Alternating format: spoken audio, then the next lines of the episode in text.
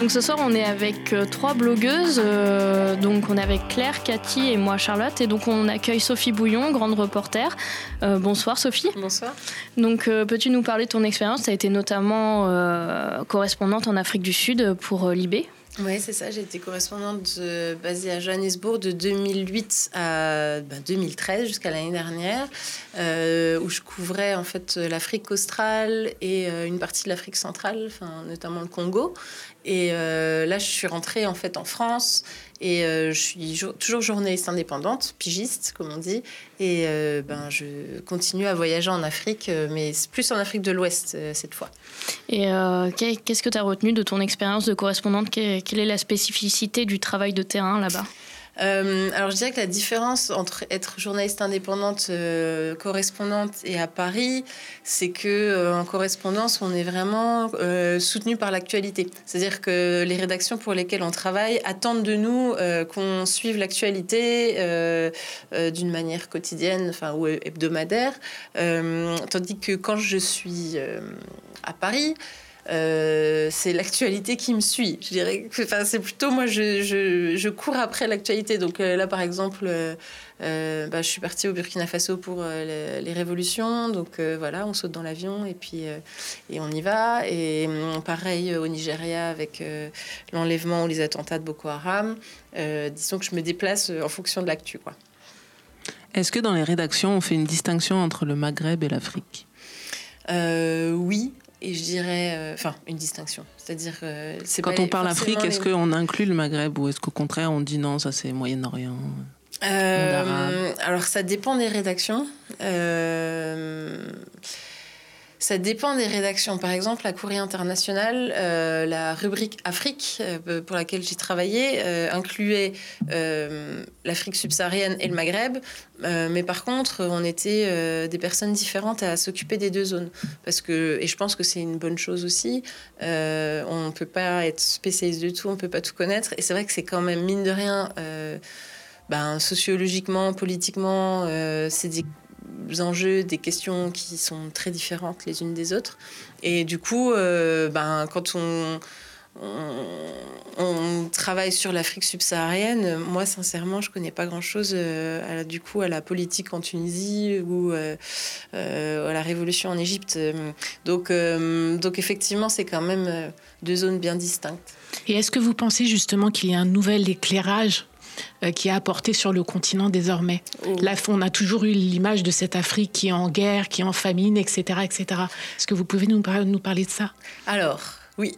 Et euh, avec plaisir, parce que c'est vrai qu'on est toute une génération de journalistes euh, qui s'intéressent à l'Afrique. On a tous 30 ans, on est tous indépendants, et euh, on a vraiment très très très envie, enfin je ne parle pas uniquement pour moi, mais je le sais puisque on se connaît quand même maintenant, et on a très envie de donner une autre image de cette France-Afrique, l'Afrique à papa, euh, euh, les scandales euh, ben, financiers. Alors évidemment, on ne peut pas sortir complètement de, de tout ça, hein, parce qu'évidemment, ça existe. Mais par contre, euh, moi, je m'intéresse énormément aux pays anglophones, euh, donc euh, Afrique du Sud, Nigeria, Kenya, euh, qui sont Les locomotives. grosses- Oh ouais, voilà, les trois grosses puissances économiques euh, du pays. Et, euh, et ça ne ressemble pas du tout à ce qu'on peut imaginer. Enfin, je veux dire, Johannesburg ou Lagos, il y a des... Enfin, il y a des buildings, ça bouge, enfin, ça bouge beaucoup plus que Paris. Il y a une énergie, il y a, il y a de l'argent, beaucoup d'argent, on oublie de le dire, mais c'est quand même des pays qui, sont, qui explosent, quoi.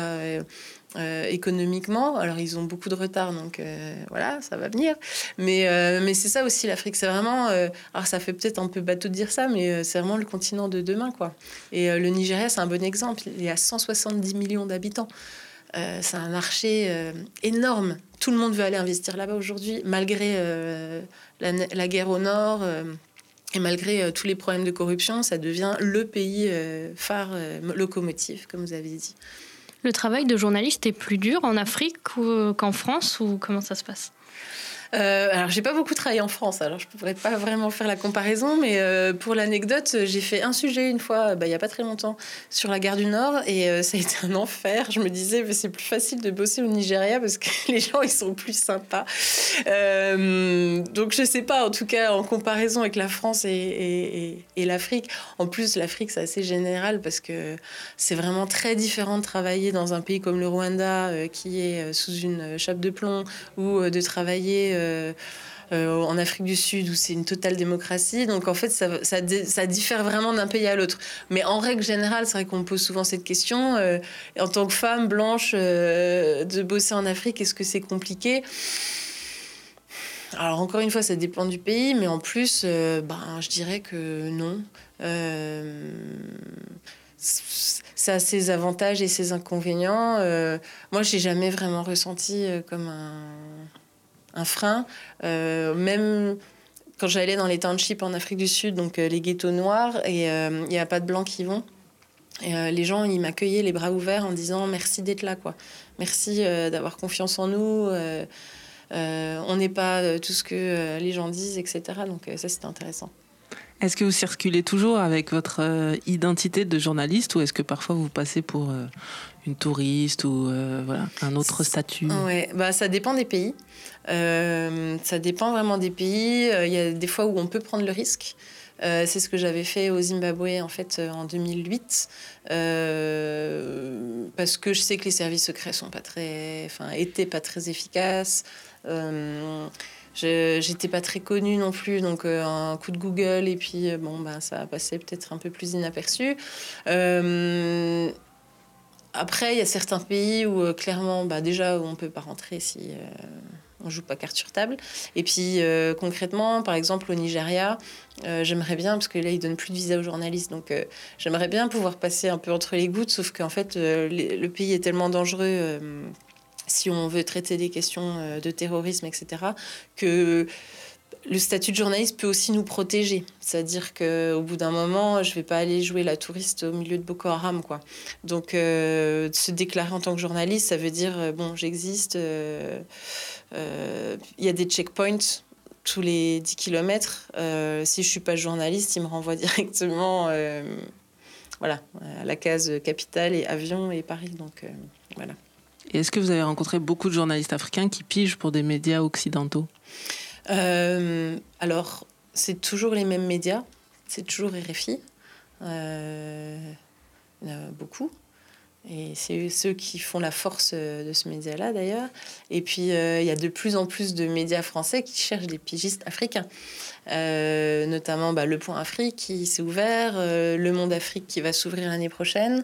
du coup, ça, c'est, hum, c'est intéressant parce qu'on sent maintenant, et, et, dans toutes les rédactions parisiennes, ils vont vous dire on veut que, que, que, les Africains parlent de l'Afrique. Après, le truc, c'est que. Ah, qui est-ce qu'on. Enfin. RFI, ça marche parce que les auditeurs, ils sont africains. Mmh. Euh, le point, si c'est un Africain qui écrit, enfin si c'est un Congolais qui écrit sur le Congo, je suis pas sûre que ça pourrait intéresser un lectorat français, parce que ça va être tellement euh, euh, spécialisé. spécialisé. tellement euh, politico-politique. Euh, du coup, c'est voilà, je pense que ça dépend vraiment à qui on veut s'adresser, quoi. Et quels sont les plus gros préjugés que les rédactions vous ont renvoyés quand vous proposiez des sujets? Toute rédaction confondue. Alors les préjugés, euh... oh, c'est pas forcément les rédactions. Hein. Enfin moi j'ai jamais, mais jamais, euh... enfin j'ai pas vraiment d'exemple sur un sujet qu'on m'aurait refusé parce que euh... non. Par contre, euh, par exemple tous les correspondants, enfin on était euh, tout un groupe de correspondants à Johannesburg en Afrique du Sud et avant la Coupe du Monde. donc en 2010, il y a toutes les télés françaises qui débarquaient et qui nous demandaient de travailler avec eux. Et alors les deux sujets qui voulaient tous faire, c'était le crime et les pauvres blancs et les riches noirs. Et euh, ça nous insupportait. Et euh, parce que ben, le crime, euh, si c'est bien fait, si c'est un très bon sujet sur euh, quelles sont les victimes du crime, ça pourrait être très bien, sauf qu'on on connaît la, plupart des émissions de, télé, style TF1, M6, on sait que c'est tape à l'œil, rentre dedans, que ça va être des, des scènes hyper trash, ça va donner une mauvaise image du pays qui est pas juste en fait. Enfin, c'est pas donner une bonne une mauvaise image du pays, c'est qu'au bout d'un moment, il faut quand même voilà, faire par des choses, pardon. et puis, euh, les pauvres blancs et les riches noirs, c'est juste, moi, ça me... Non, quoi. Enfin, il y a 3 millions de personnes qui vivent dans les bidonvilles et qui n'ont pas à manger, c'est pas des blancs. Alors oui, il y a un campement euh, avec 100 euh, blancs qui, effectivement, sont pauvres, quoi. Mais pourquoi ça devrait nous choquer plus qu'ils soient, enfin, qu'ils soient blancs? Alors, c'est un vrai c'est un vrai phénomène de société. Sauf que si on ne voit que ça, l'Afrique du Sud, on va dire ah ben c'est l'apartheid inversé, euh, euh, les les noirs ils ont tout pris euh, à la fin de l'apartheid. Donc c'est voilà, ça c'était les deux sujets, je dirais clichés qui pourraient être très bien s'ils étaient bien expliqués, mais sauf qu'on sait qu'on pourra pas bien l'expliquer, que ce sera mal interprété, et du coup je crois qu'on s'était tous dit on le fera pas. Euh, on, est, on s'était plus ou moins mis d'accord sur, euh, voilà, on ne fera pas ces sujets, quoi. Vous avez couvert beaucoup de conflits euh, en Afrique. Est-ce que vous avez eu quand même des, des situations un petit peu rocambolesques qui vous ont fait sortir de ce quotidien un petit peu frustrant ou parfois qui oh, vous ont fait tenir en fait au-delà de, de ce qui pouvait se passer de, de terrible sur place? Bah, Il y a une anecdote en fait quand j'y pense ça me fait toujours marrer parce que alors c'était euh, au Kivu, euh, en RDC, enfin à l'est du Congo. Et euh, c'était le premier conflit que je faisais. Enfin, ouais. Et, euh, et c'était pas vraiment comme je me l'imaginais parce qu'on traversait les lignes de front. Euh, enfin, moi, j'avais pas vraiment d'argent en fait parce que j'étais. tous mes frais n'étaient pas des frais, etc. Donc en fait, mon chauffeur, c'est un. Il était en moto. Donc en fait, on traversait la, la ligne de front en moto, quoi. Euh, sauf qu'on savait pas quand on allait traverser la ligne de front puisque les rebelles, ils avaient les mêmes uniformes que les soldats que c'était des anciens soldats. Et euh, du coup, bah, on, traversait chaque, chaque, euh, checkpoint et on disait, mais vous êtes, vous êtes qui? Et je me souviens une fois, en fait, le chauffeur, il en avait juste marre et il avait tracé le checkpoint, il était allé tout droit.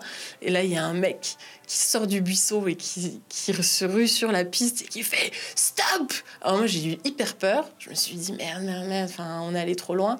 Et là, il me dit, vous n'avez pas dit bonjour. Donc on a dû repasser le checkpoint, dire bonjour de la main, faire un signe et hop, il nous a dit bon bah merci, bon, bon voyage. Et voilà, et je me suis dit c'est vraiment l'absurde, quoi. le Congo, c'est l'absurde, donc. Mais euh, voilà, c'était la petite anecdote que j'ai de, ce moment. Ok. Et au-delà de votre parcours de grand reporter, euh, donc sur des conflits en Afrique, etc., euh, vous avez joué la pintade aussi en Afrique du Sud. Alors, c'est quoi jouer la pintade Qu'est-ce que vous qu'est-ce que vous avez raconté à travers ce livre? Oui, alors c'est une série de livres qui donc c'est une série qui s'appelle Les Pintades A. Alors il y a New York, Moscou Beyrouth, Téhéran, etc. Et donc, en fait, c'est des, des chroniques euh, sur la vie quotidienne des femmes dans les capitales du monde.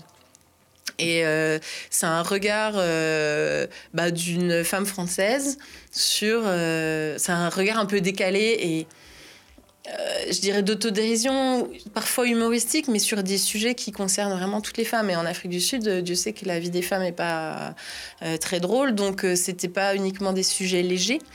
mais c'était voilà des petites chroniques de vie sur la vie quotidienne. Enfin, c'est parce que c'est un livre qui est sorti sur la vie des femmes à Johannesburg.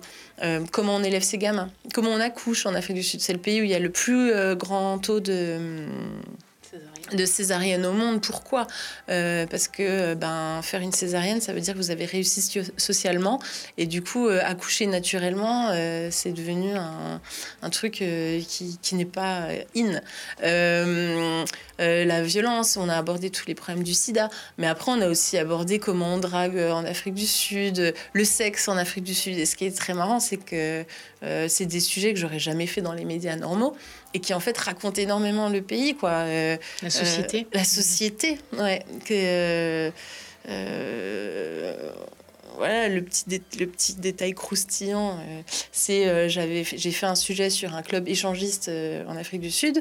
Alors ça peut paraître complètement anodin, sauf que c'est un club qui était interdit aux Noirs. Euh, pourquoi? Bah, Parce que euh, tu comprends, euh, on a un peu peur quand même.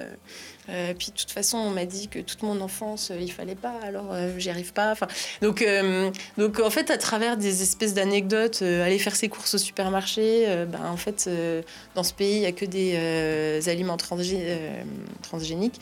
Enfin voilà, à travers des, des, des éléments de la vie quotidienne, j'ai vraiment réussi à Enfin, j'ai eu l'opportunité de, de, raconter le pays, quoi. D'accord. Voilà, c'est ça une pintade en Afrique du Sud. C'était moi. bon, bah, merci à toutes et à une prochaine émission. Merci. Merci.